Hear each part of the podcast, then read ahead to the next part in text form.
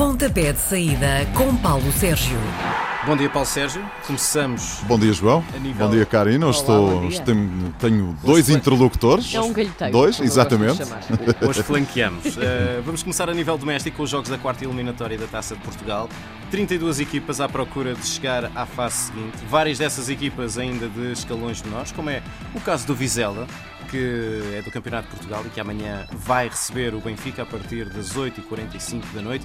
Há aqui alguma possibilidade de surpresas ou vai ser. uh, Os treinadores dizem com alguma razão que os jogos só se jogam quando começam e terminam. E, portanto, a capacidade de haver uma surpresa é, eh, é evidente, é- existe. Agora, eh, pode ser né, mais ou menos consoante eh, as equipas, eh, sobretudo as equipas mais fortes, o permitam. Em boa verdade, eu não acredito que a equipa do Benfica se deixe surpreender por este na Vizela, pese embora ao facto de o jogo se realizar na- em Vizela. É o quarto jogo da história entre as duas equipas. Hum, É a primeira vez que, curiosamente, se encontram para a Taça de Portugal. Anteriormente foi no Estádio da Luz para a Taça da Liga, na época 16-17 hum, ganhou o Benfica por 4-0. Em 1984-85, ainda vocês os dois não eram nascidos, eu já cá Eu já andava. era, eu já era. Já, Eu eu já, faltava- Faltava-me um ano. Eu Pronto. em 86. já cá andava, infelizmente para mim. Não, Estava felizmente. Exatamente. Ahm, nesse ano, o Vizela esteve na primeira Divisão Nacional. Ah, acabou por subir e descer no mesmo ano porque a equipa era de facto muito fraca e ficou no último lugar. Não jogou em casa, não jogou em Vizela, jogou em Guimarães. No Estádio da Luz, o Benfica venceu por 5 a 1, venceu em 2 a 1 em Guimarães. Desta vez encontram-se em patamares diferentes. O Benfica é o campeão nacional em título, lidera o campeonato da Primeira Liga.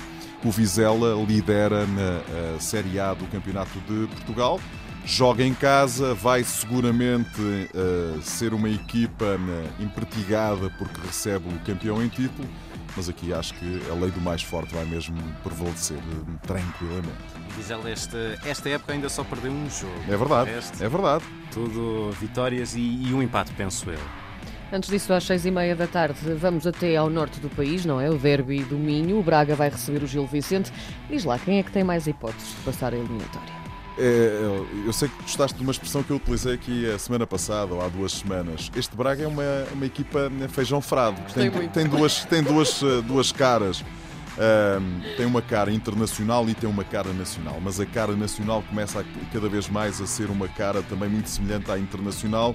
E portanto eu acho que a equipa né, do Sporting Braga é favorita, claramente favorita para vencer este né, duelo minhoto e, e, e derbys minhotos este ano é o que não falta, porque eh, o Famalicão, eh, Guimarães, eh, há para aqui equipas domingo que nunca mais acabam, sobretudo na Primeira Liga. Curiosamente já se defrontaram em Barcelos esta época, 1 a 1 foi o resultado. Da última vez que se defrontaram para a Liga, o Sporting de Braga, em Braga, venceu por eh, 2-0. Foi na temporada 14-15, porque depois o eh, Gil Vicente esteve fora nas competições, até nas competições não profissionais. Mas aqui eu acho que a equipa de Ricardo Sapinto vai hum, ganhar, até porque está na tal Semana Europeia, onde vai seguramente, em minha opinião, confirmar a presença na fase seguinte da Liga Europa. E o Braga que vem de outra vitória num derby minhoto Vai. contra o Guimarães Vai na, fora, fora, Sim, ou seja, na- campeonato. E portanto o Sporting Braga está a começar, o- o- digamos que o avião bracarense está a começar a levantar voo. Há outro jogo entre equipas da Primeira Liga nesta eliminatória da Taça de Portugal. O Vitória de Setúbal vai ao Estádio do Dragão no domingo às 5h30 da tarde. O Porto anda com uns, uns resultados assim muito magrinhos. O Vitória está em condições de surpreender e passar a eliminatória? Vamos por partes. A primeira e única vitória do, do Vitória de Setúbal para a Taça de Portugal em, eh, eh, no estádio não do Dragão, porque o Dra- o Dragão foi inaugurado em 2003, mas foi no estádio das Antas. Foi há 52 anos. E ainda eu não era nascido. Meia final da Taça de Portugal. 3-0 ganhou o Futebol Clube do Porto. O Vitória de Setúbal nesse ano chegou à final da Taça de Portugal e, e- e acabou por vencê-la três golos de pedras, um hat-trick de pedras que jogou no Benfica, que jogou também no Sporting. Uh, é o jogo mais histórico de todos uh, desta Taça de Portugal. É o jogo 165 entre as duas equipas uh, em todas as competições. É o oitavo jogo para a Taça de Portugal. Cinco vitórias do Porto, um empate e esta vitória de que falei há pouco. Mas depois há outro número que ainda é mais como eu costumo dizer, esmigalhador. Porque há 56 jogos que o Porto não perde com os Chadinos em todas as competições. A última vez que isso aconteceu foi para o campeonato no estádio das Antas Antigo, 88-89, um golo marcado por António Aparício que é agora, trabalha agora nas camadas jovens do Vitória de Setúbal. E portanto, por isto tudo, eu acho que vocês percebem que o Porto é claramente favorito para seguir em frente. Deixa-me chamar aqui a atenção para mais dois ou três jogos que são interessantes e que importa, enfim, irmos seguindo. Hoje, sexta-feira, o Leixões recebe o Santa Clara. Nos, na última vez que se defrontaram, foi na segunda liga, a equipa do Leixões venceu. Ah, no único jogo para a taça de Portugal, o Santa Clara venceu. São duas equipas que, se estivessem num campeonato, no mesmo campeonato, provavelmente o fator casa aqui poderia desequilibrar um bocadinho. Porque reparem, o Leixões está na quarta classificação, da, no quarto lugar da segunda liga, com 20 pontos. O Santa Clara, décimo, 13 pontos é um daqueles jogos para seguir com muita atenção, porque eu acho que isto pode cair para qualquer um dos, eh, dos lados. O Famalicão recebe a Académica amanhã à tarde, 16h45. O Famalicão está a fazer uma época eh, sensacional. A Académica nem por isso está nos últimos lugares da tabela classificativa da segunda Liga. Já trocou de treinador. O César Peixoto saiu. É a estreia do João Carlos Pereira. Na época passada, o Famalicão venceu um, para a segunda Liga por 2-0.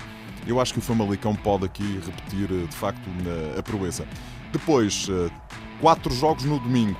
Passos de Ferreira São Joanense, às 3, Moreirense Mafra, às 3, o Rio Ave Alverca, às 3 e meia. Estou curioso para ver o que é que o Alverca faz. O Alverca, que eliminou o Sporting, por isso mesmo é que eu me decidi chamar a atenção desta minha partida. Eu acho que aqui com maiores ou menores dificuldades os da casa podem eh, de facto levar, até porque são mais fortes, jogam na Primeira Liga, têm outras responsabilidades. Mas na minha pesquisa cheguei aqui a uma, uma, situação bastante curiosa. O San Joanense, que vai visitar uh, uh, o Passos de Ferreira, que é o terceiro classificado da Série B, já uh, noutras épocas, noutras eras, é uma equipa que tem nos, no conjunto de todos os jogos, em todas as competições, mais vitórias que o Passos de Ferreira. O Passos ganhou 5 jogos, o San Joanense, a San Joanense ganhou 7 jogos. A última vez que se defrontaram, foi a única vez que se defrontaram para a Taça de Portugal, aí o Passos já estava na Primeira Liga, a San Joanense por baixo ganhou por 3-0. O último jogo que eu quero chamar a atenção da Taça de Portugal, Desportivo de Chaves, que eliminou o Boa Vista na última eliminatória, vai receber o Belenense Chave. E aqui eu acho que a equipa de Trás-os-Montes é bem capaz de ultrapassar esta formação que joga no estádio de Jamor. Também estou muito curioso para ver o que é que o Sintra vai fazer, que eliminou Vamos acompanhar, olha, já agora, esse é um jogo que vamos acompanhar em direto na tarde esportiva da Antena 1, da RDP Internacional e da RDP África, exatamente por isso, porque depois de terem eliminado o Vitória de Guimarães na Taça de Portugal, temos que lá ir espreitar o que é que eles vão fazer. Então, de Sintra, vamos até a América do Sul, não é? Porque durante o fim de semana vamos então ter a final da Taça Libertadores. Andamos todos a seguir isto com muita atenção, por razões óbvias. Vai ser no sábado à noite em Lima, no Peru. Vamos ter relato na RDP Internacional, Muito na bem. Antena 1 e na RDP África. Fiquem já os nossos ouvintes a saber disso mesmo. Muito bem, o Flamengo vai então defrontar o River Plate. Diz-me uma coisa: Jesus vai ascender aos céus ou como é que é? Jesus ou João de Deus, que é o seu adjunto.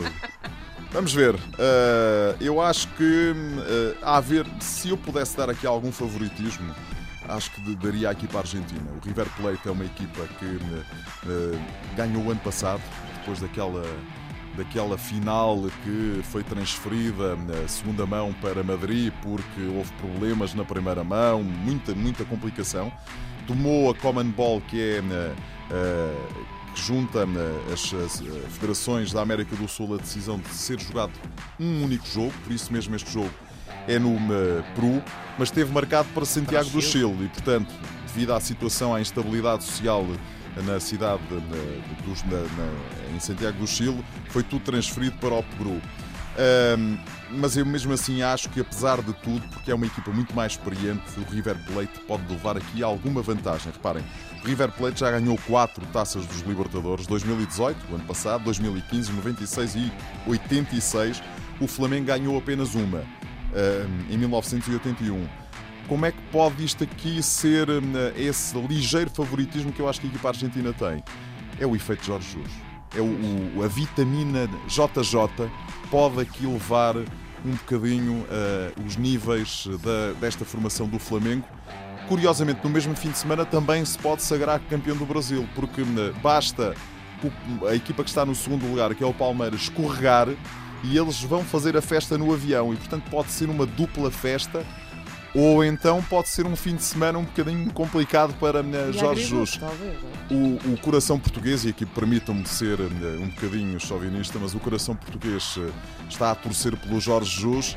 O, a veia de analista, o capilar de analista que eu tenho, permite-me aqui olhar para isto com algum distanciamento e esta equipa do River Plate é uma equipa com, para levar com muita atenção, para Olá. seguir com muita atenção. Continuamos a falar no coração português porque agora. E Setubalense, sabes é, que eu sou de Setúbal, é verdade, portanto. É verdade. José Mourinho contratado como novo treinador do Tottenham. Um, ele ainda tem o, o, toque especial capaz de levar o Tottenham lá para cima na tabela. E repara, eu nunca, nunca achei que ele tivesse perdido esse toque especial. No futebol, como em tudo na vida, evoluiu e é bem capaz de ele, nesta última passagem pela equipa do Manchester United, não ter percebido com todo o rigor a, a forma como nestes últimos anos o futebol uh, evoluiu.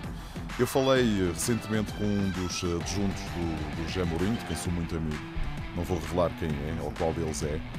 por acaso, nesta altura, sou muito amigo de dois deles, são de Setúbal e com, com quem gosto de trocar alguns, algumas cartas, eh, porque eles sabem muito do futebol. E um, ehm, um deles chamava-me a atenção para isto. Um jogador hoje em dia, aos 20 anos, é multimilionário. Não precisa de se esforçar para, para ter uma carreira, não é? Um jogador com 18, 19 anos faz o contrato da vida deles, que antigamente eles faziam aos 25, 26 e tinham que provar muito.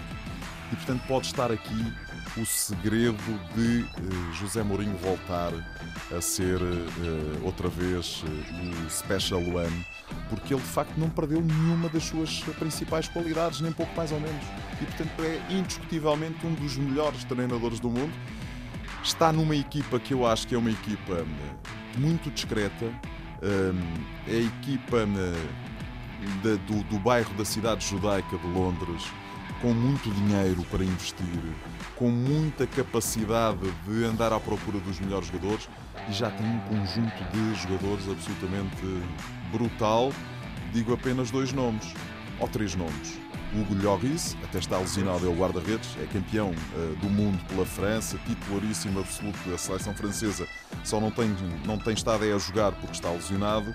O Sissoko, uh, que também é campeão do mundo pela equipa uh, francesa.